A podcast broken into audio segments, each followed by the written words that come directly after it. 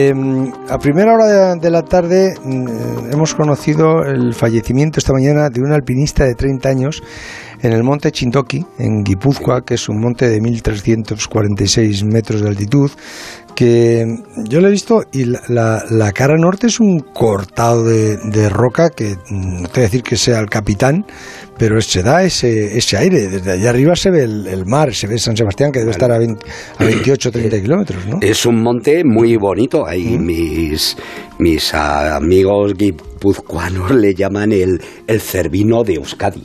Es un monte que no es muy alto, pero que es muy visible incluso desde lejos y que en efecto que tiene es un monte muy empinado. ¿Y qué es lo que le ha, pasado a este, este, este hombre? porque, a ver, no, eran escaladores, ¿no?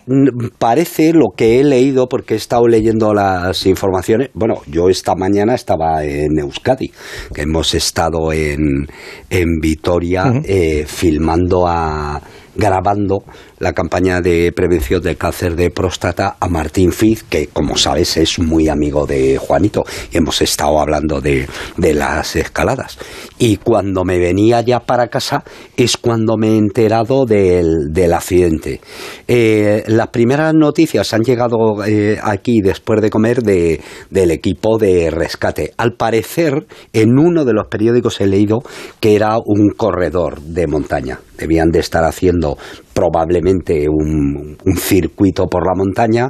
Hay una zona de la montaña que está muy escarpada, de tal forma en la zona de eh, Zaspiturri, que hay además como una escuela de escalada, es decir, es, una zona muy agreste y probablemente un resbalón o, o te has desviado de, tu camino, te caes y, y, bueno, ha muerto prácticamente instantáneamente. Iba con un compañero que ha intentado eh, bajar a, ver a su compañero y se ha quedado enriscado, ni para adelante ni, ni para atrás, y el equipo de rescate le ha tenido que, rescatar.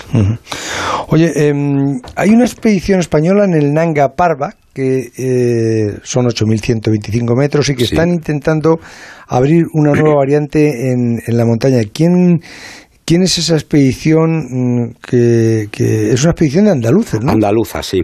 La, el líder de la expedición es un tipo muy conocido en el, en el mundo alpinístico español, Manuel González, todo el mundo le llama Lolo, es un andaluz que he coincidido en, con él en, varias expediciones y, y hemos hablado varias veces de él, sobre todo en dos años. En dos años, además, los dos ligados a dos accidentes gordos en montaña. En el 2011 eh, tuvo que ser rescatado del Lose, de una montaña de 8.516 metros, eh, en, el que se cayó y, tuvieron que subir a por él a prácticamente a 8.000 metros. Y en el 2013 eh, lo viví en carne propia porque estuve coordinando el rescate de un, de un amigo catalán, Juan Jogarra, que se cayó igual en el Daulagiri, la montaña, la última que está tratando de escalar eh, Carlos Soria, y se cayó muy cerca de la cumbre y se fracturó eh, una pierna. El compañero de Juanjo era... Cuando hablas de que se cayó, ¿se cayó desde qué altura? ¿O, fue un tropezón? ¿O fue porque claro, se, eh, iban escalando... Si te caes ahí no te rompes una pierna. No, eh, era un corredor de nieve que mm. prácticamente lleva a la cumbre. Eh, se cayó eh, Juanjo Garra, arrastró al serpa con el que iba, se fracturó y de repente hubo una situación que yo creo que estuvimos contando aquí muy dura porque había otra expedición japonesa que si todos se hubieran puesto a bajar a, a Juanjo Garra, que además pesaba muy poco y, y, era pequeñín, vamos, eh, probablemente le hubieran podido salvar. El compañero de, de Juanjo era Lolo González que eh, en un principio se iban a quedar con Juanjo, luego al final solo se quedó el Serpa, él bajó con congelaciones y Juanjo se quedó en el Daulagiri para siempre. Bueno, Lolo dirige una expedición con, con otros cinco alpinistas andaluces que en realidad no van a abrir una ruta nueva. O sea, quieren abrir una, una, ruta un poco más fácil, ¿no? Menos peligrosa. Porque la eh, que hay en el Nanga Parbat es de las más peligrosas, ¿no? No exactamente. Lo que pasa es que el cambio climático está trayendo esto. Yo creo que ya lo hemos hablado en la cascada de hielo del Everest.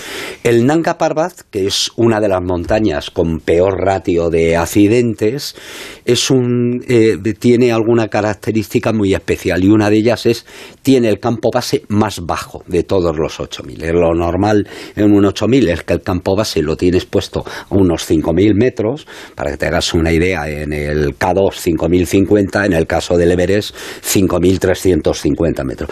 Pero en el Nanga Parbat está a 4.200 metros. Entonces, eso eh, te hace te da ya una característica propia. La primera, el desnivel que tienes que subir hasta la cumbre es mayor. En el caso del Everest, pues son 3.300 metros. En el caso del Nanga Parbat son 4.000. Así que de, de entrada tienes que escalar más. Y por tanto, los glaciares y toda la parte de abajo de la montaña, con el cambio climático, se está haciendo realmente muy peligrosa. Mm. En los glaciares porque se abren las grietas. Y luego hay un corredor de entrada que es cierto que lleva al campo 2 a unos 6.200 metros que caen piedras que caen piedras, hombre, si vas de noche tienen menos posibilidades, pero en cuanto empieza a dar un poco el sol en la parte superior, realmente se convierte en una especie de bombardeo, de cruzar algunas zonas que tienes que pasar casi corriendo o poniéndote la mochila porque te pega un pedrusco y te deja ti. O sea que pasan allí todo el verano, ¿no? El, más que el verano yo creo que van a pasar porque en el Nanga Parbat yo he estado hasta septiembre y se puede escalar, lo cual quiere decir que acaban de llegar el, el 11 de junio al campo base.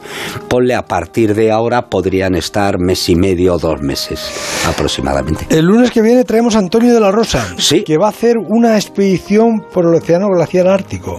Bueno, por el Antártico. Por el Antártico. por la Antártida. Van a hacer una. Va a intentar hacer un pedazo aventura que yo he estado hablando con él, bueno, y además me han hecho una entrevista eh, muy peligrosa y que es ni más ni menos que intentar reconstruir la historia de Shackleton en la Antártida. El, el lunes viene y no lo cuenta. Sí, claro que sí. El transistor.